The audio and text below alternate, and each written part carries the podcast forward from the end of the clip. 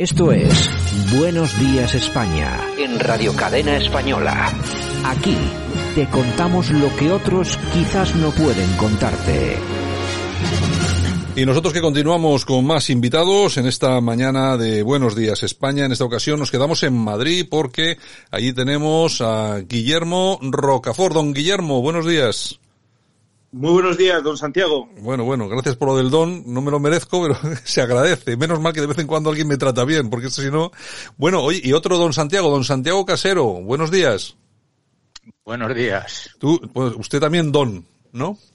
También, no, no lo sé. Don Sindin, pues fíjate. bueno, bueno. Oye, pues nada, encantado de teneros aquí. Eh, en principio, si me vais a permitir que dediquemos unos minutos, mmm, porque creo que este tipo de cosas hay que, hay que darles cierta importancia, el libro Historia Total de la España Almogávar, de la Orden del Temple al General Franco. Lo firma don Guillermo Rocafort, que tenemos aquí con nosotros esta mañana. Guillermo, bueno, me, me han dicho que estás muy contento, eso ya se puede adquirir en el corte inglés incluso, ¿no? Sí, sí, la verdad es que está entrando en canales, digamos, bastante importantes, como son el Corte Inglés, Amazon, la propia editorial SND, tienen mm. también una distribución muy buena, eh, la Casa del Libro, o sea, realmente estoy bastante satisfecho porque eso garantiza lo que es un suministro pues rápido a aquel que lo quiera conseguir, ¿no? Uh -huh. Oye, ¿qué, ¿qué se cuenta dentro de este, de este volumen?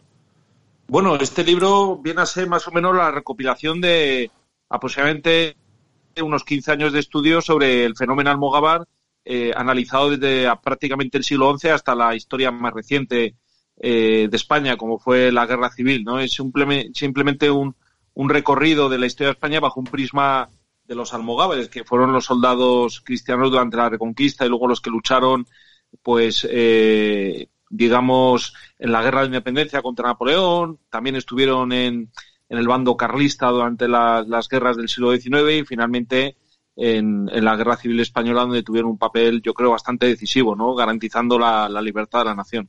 Luego, ahí, ahí, la frasecita que te define un poco el libro es de la Orden del Temple al General Franco, y ahí, ahí nos paramos. Bueno, eh, vamos a ver, efectivamente yo me he centrado, digamos, en, en el paso. Bueno, realmente es que Franco, lo queramos o no, es que marca la política, o sea, más que, más que Felipe VI está el jefe del Estado, el presidente del gobierno, el jefe del Estado y luego ya el, el supremo, ¿no? Que es Franco que, que de alguna forma pues hoy ha sido trending topic. O sea, realmente la figura de Franco marca el siglo XX y el siglo XXI, ¿no? Y, y lo que hago básicamente es entroncarlo porque muchas veces, digamos, la figura del general Franco se analiza de una forma aislada, muy, muy estigmatizada, ¿no? Pero yo lo que hago es entroncar, eh, digamos, su figura histórica indudable y yo creo que relevante, pues a la altura de caudillos que ha tenido España, pues por ejemplo, el Cid Campeador, sin ir más lejos, ¿no? Uh -huh. eh, y otros tantos a, a lo largo de, de, la historia de España. Son 1500 años de historia y, y, queramos o no, Franco no es un producto del azar, sino que es, yo creo, creo el resultado de una historia almogávar de, de siglos y siglos, ¿no? Eh, Guillermo, los almogávares son, creo, desde mi punto de vista, los grandes desconocidos de nuestra historia. Absolutamente, es que ahora mismo, es que es como, por ejemplo, el Ejército Nacional, o sea, que haya, ahora en día parece que era una panda de fascinedrosos, de violadores, y de gente, digamos, de lo peor de lo peor, cuando realmente eh, tienen unos elementos que comparten con los almogávares, como por ejemplo el idealismo, el amor a la patria, el amor a la religión, ¿no? Son, son valores que, que, que marcaron ese ejército nacional, pero como lo marcaron, digamos, eh, eh, la reconquista, o insisto también en, en en su participación en la guerra de independencia contra Napoleón y las tropas francesas, ¿no? Es una constante, además, sobre todo, eh, aportó, digamos, historias inéditas como su presencia en la conquista América, en la conquista de las plazas del norte de África, por ejemplo, su presencia, eh, digamos, en, en, otras partes del mundo y, y, sobre todo también resaltando mucho eh, su epopeya en Bizancio, pero de luego desmitificando que fueran eh, digamos, soldados con el carnet de Esquerra Republicana o de... Está o del, claro. de, o, o, sea, esa, esa, visión, digamos, del independentismo que se apropia a los almogávares. De hecho, estoy encantado porque me están poniendo a parir en las redes sociales, lo cual a mí me llena de, satisfacción. orgullo y satisfacción. Pero a mí de verdad, ¿no? Porque realmente el, el centrar el hecho almogávar, porque hablo, por ejemplo, de los almogávares de Castilla, que son muy desconocidos, los almogávares incluso del Reino Portugal, que en la conquista de Brasil se llamaban los bandeirantes. Vamos a ver, o sea, es que es una, son, como bien has dicho, Santiago, lo, los grandes de, desconocidos que, que lo que he hecho básicamente en este libro es reivindicar su papel activo y decisivo en la historia de España y, y me centro en figuras, por ejemplo, del general Franco, que creo que es una figura de caudillo almogávar a la altura, pues, por ejemplo, de Roger de Flor en Bizancio, ¿no? Porque es que al final luego te encuentras patrones en la historia que yo sé que a la historiografía marxista imperante y a la derechista cobardona liberal del PP les va a reventar la, única neurona que tienen, ¿no? Pero bueno, yo me entronco en la línea de, entronco en la línea, por ejemplo, de doña Elvira Roca Barea, que reivindica eh, la hispanidad, pues yo la, la reivindico de un prisma almogávar y, y aporto lo creo, creo que es un, un hecho decisivo en nuestra historia. Bueno, habrá gente que le gusta y a gente que no, pero vamos, son casi 600 páginas de historia más rigurosa y científico, porque vamos, puedo enorgullecerme de, de, ser un acreditado en humanidades por la NECA, es decir, yo soy investigador acreditado, ¿no? No como otros historiadores, como Trapiello, Andrés Trapiello, que se ha hecho un daño horrible y, y que no, no tiene ni siquiera, eh, por mucho que alarde, el título de, de, eh, un título universitario, ¿no? Que verdaderamente patético, como, como, como, como otros tantos, ¿no? Que alardean pero luego no tienen nada.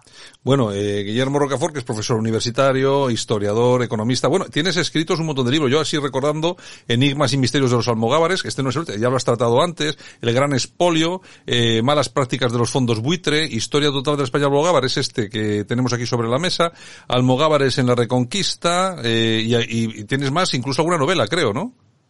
Sí, bueno, vamos, tengo la trilogía de los tres grandes caudillos almogávares en Vicencio, que fueron Roger de Flor, bueno, Roger de Lauria y Berenguer de Rocafort.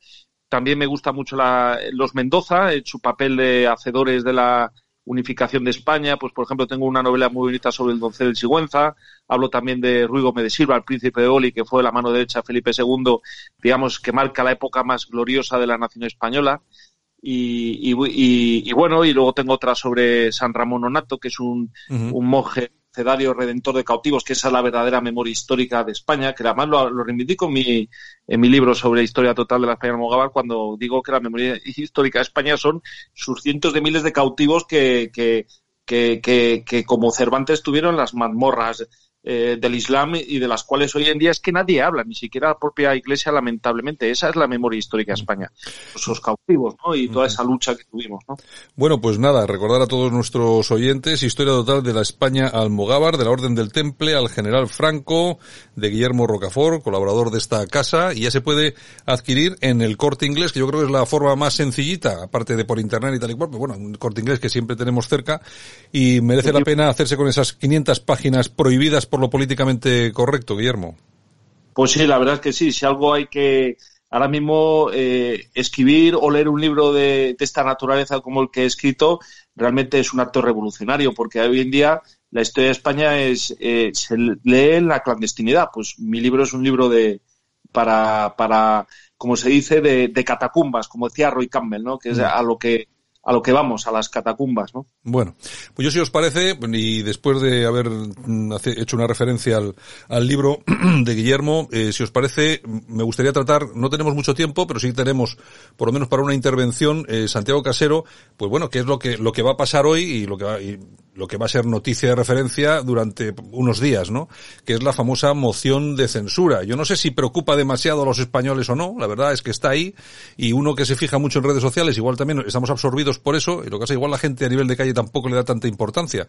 Pero en todo caso, eh, Vox presenta la, la moción de censura, todavía no sabemos qué va a hacer el Partido Popular. Santiago, ¿tú qué crees que va a pasar? Bueno, yo creo que el Partido Popular le ha pillado esta, esta moción de censura de Vox con el pie cambiado como lleva mucho tiempo con el pie cambiado. La moción de censura no deja de ser un instrumento que tienen los políticos y que se ha utilizado varias veces en España, tanto por el PSOE, tanto por el PP con Hernández Mancha, tanto incluso por Podemos en 2017 y ahora la, la utiliza Vox es muy posible que, bueno, es prácticamente, es, seguro que la moción de censura no va a salir hacia adelante, pero los réditos que le pueda causar a vos es algo que escuece en el PP. El PP, eh, quizás, ante esta situación tan, tan surrealista que estamos viviendo con el virus, con las incongruencias que todo esto nos está creando en, en la mente, pues debería haber sido él el que la el que la presentase, porque mm. hoy tiene un papel muy, muy difícil. Yo creo que al final acabarán votando que no. Eh, no me extrañaría que algunos de los diputados del PP rompiesen la, disciplina de voto. Y lo que está seguro es que no va a, a servir de apoyo a Sánchez, como hablan desde el PP, si no es porque PP y Ciudadanos van a votar en contra. Va a haber al final 298 votos en contra de una moción de censura, lo que implícitamente eh, supone que están a favor del actual gobierno PSOE y Podemos. El problema en el que se ha encontrado el PP es que además lo vamos a ver entre hoy y mañana, que tanto PSOE como Podemos van a, utilizar esta moción de censura, mm, paradójicamente, para, para atacar al Partido Popular. Porque lo estamos viendo cuando Ábalos dice, le exigimos al PP que vote que no. Sí, sí. Esto, esto ya raya lo absurdo. En todo caso, Santiago, tú imagínate que se rompiese la disciplina de votos por parte de algunos diputados del Partido Popular. No, no podría ocurrirle nada peor al PP que hubiese eh, gente que rompiese esa disciplina de voto, ¿eh? Claro, es que es un, es un riesgo que, que, tienen porque, bueno, se está barajando, pero la abstención también es una conformidad con el actual gobierno.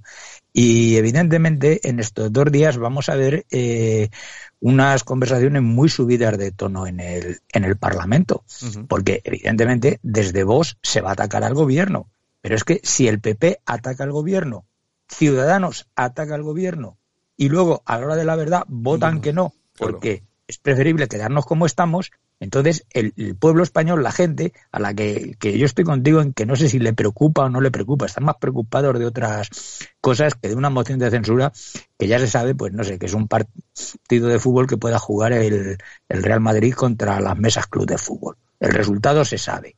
Pero ¿qué va a pasar en el partido? Puede haber lesionados, puede haber eh, polémica, que la va a haber. Y esto es el PP el que, el que creo que va a salir eh, principal perjudicado de, este tema.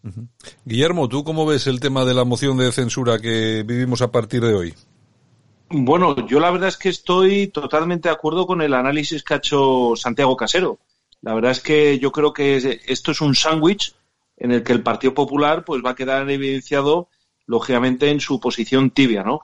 Ya hemos, hemos visto en el Senado lo que vamos a esperar de, de esta moción de censura que va a ser pues ataques eh, furibundos, ataques personales y además sobre temas muy muy muy escabrosos, ¿no? Y muy muy íntimos, ¿no? Sobre todo del, del vicepresidente de Asuntos Sociales, ¿no?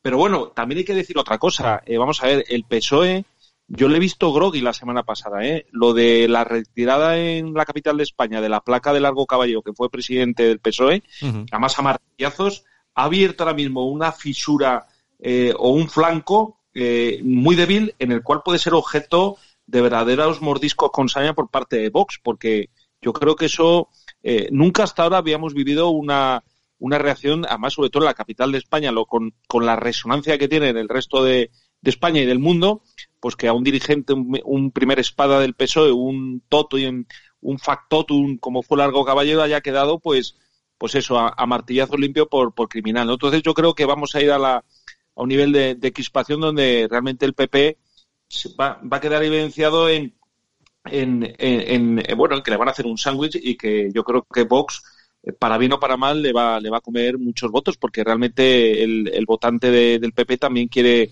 una actitud, yo creo, sinceramente, un poco más firme con respecto al, al presidente del gobierno. No, no, lo tiene nada fácil Pablo Casado y su partido y de luego el análisis de Casero es muy acertado en el sentido que puede haber ruptura de disciplina de voto con lo que lo supone de, fisura dentro de la, de la unidad monolítica que, que, llevan a gala los partidos políticos.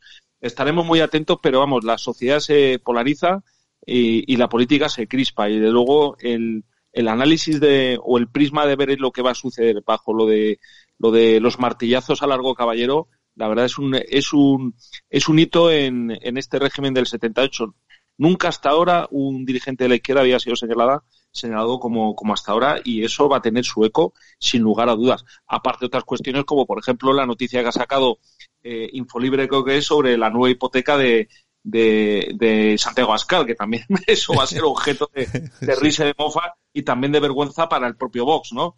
Lo cual demuestra hasta qué punto eh, se guardan información y la sacan en los momentos decisivos, ¿no? Eso, eso también ha sido un buen eh, misil en la línea de, flotación de Vox, ¿no? Y bueno, pues veremos ataques personales a Tutiplén. Y mientras que España, pues se va hundiendo cada vez más, Lamentable. Eh, Santiago, lo que comenta Guillermo, eh, mientras todo esto sucede, España se va hundiendo cada vez más y yo eh, creo que mucha gente lo que echa de menos, incluso la gente que no es de derechas, o sea, gente que no es liberal, sino que es otras cosas, pero bueno, que cree que hay más formalidad en un lado que en otro y lo que está pidiendo es que acabe esta atomización de la derecha, ¿no? Esta separación. Lo que pasa es que es muy complicado un entendimiento entre Vox y Partido Popular. Y no lo digo porque sean partidos ideológicamente diferentes, porque seguramente las diferencias se pueden contar con los dedos de una mano y no son tan grandes, sino porque yo creo que aquí lo que prima son más los enfrentamientos personales. Hay que recordar que vienen del Partido Popular, la mayoría de los líderes, y yo creo que eso es lo que impide cualquier tipo de acuerdo. Eh, me imagino que la ciudadanía,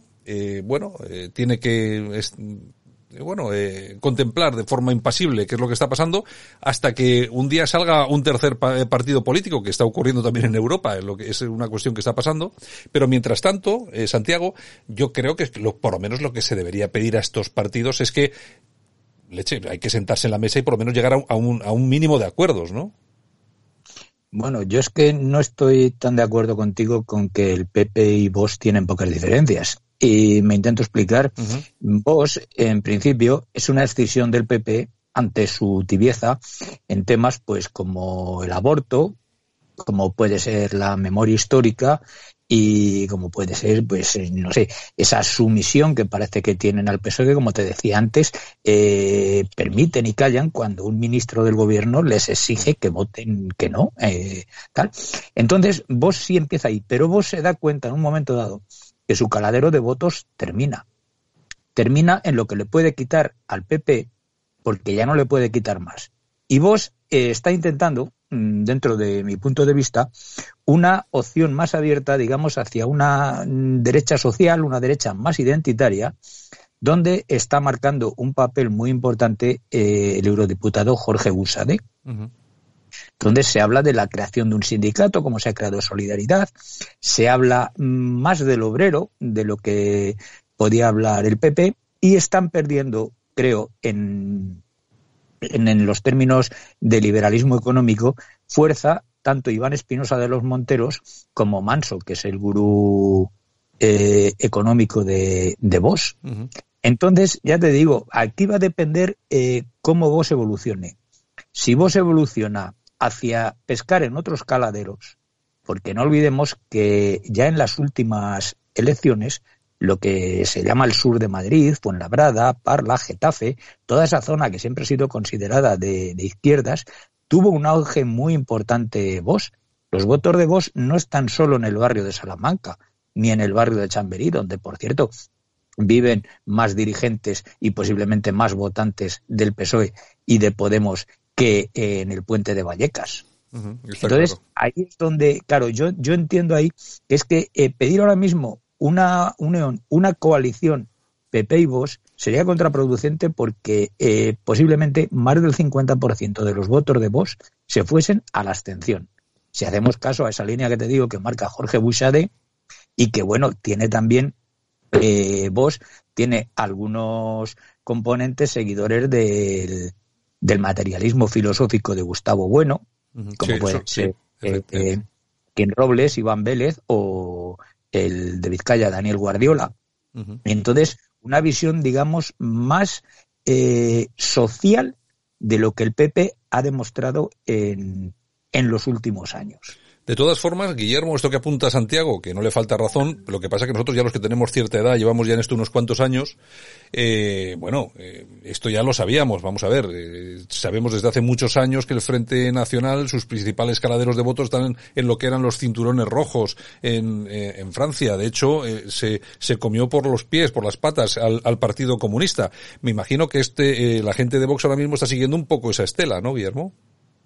Bueno, la verdad es que yo, vamos, como, como doctor en economía y experto, como, como sabéis, en temas de fiscalidad, fondos buitre, paraísos fiscales y, y, y SICAPs, ¿no?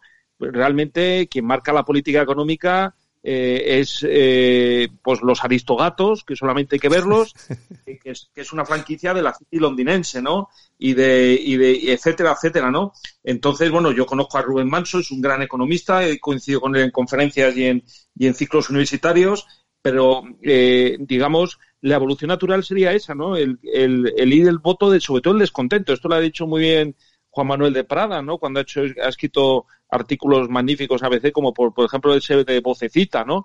De que no dejaban de ser una especie de, de sabrupto o de cabreo y no, y no eh, planteaba esa transversalidad. Yo esa transversalidad sinceramente no la veo.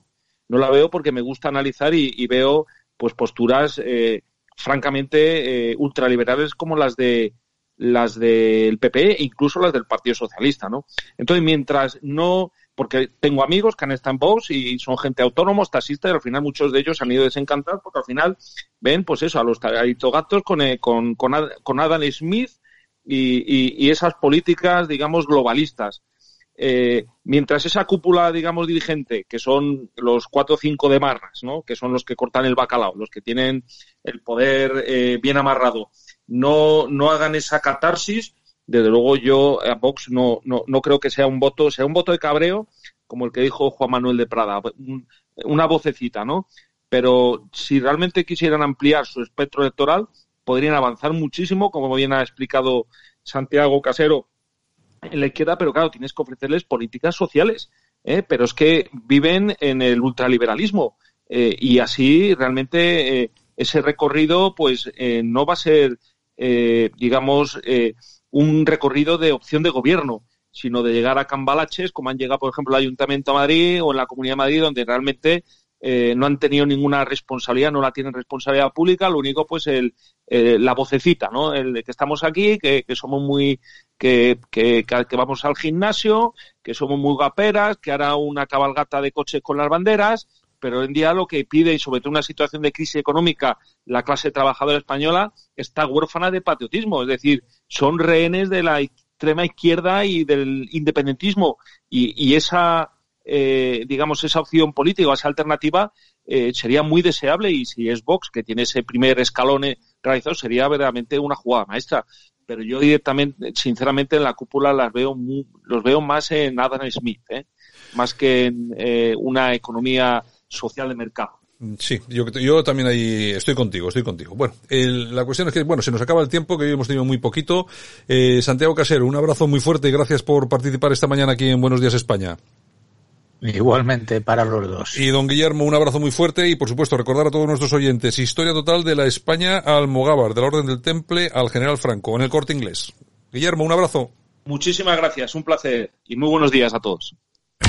Escuchas Buenos Días España. Aquí no nos callamos.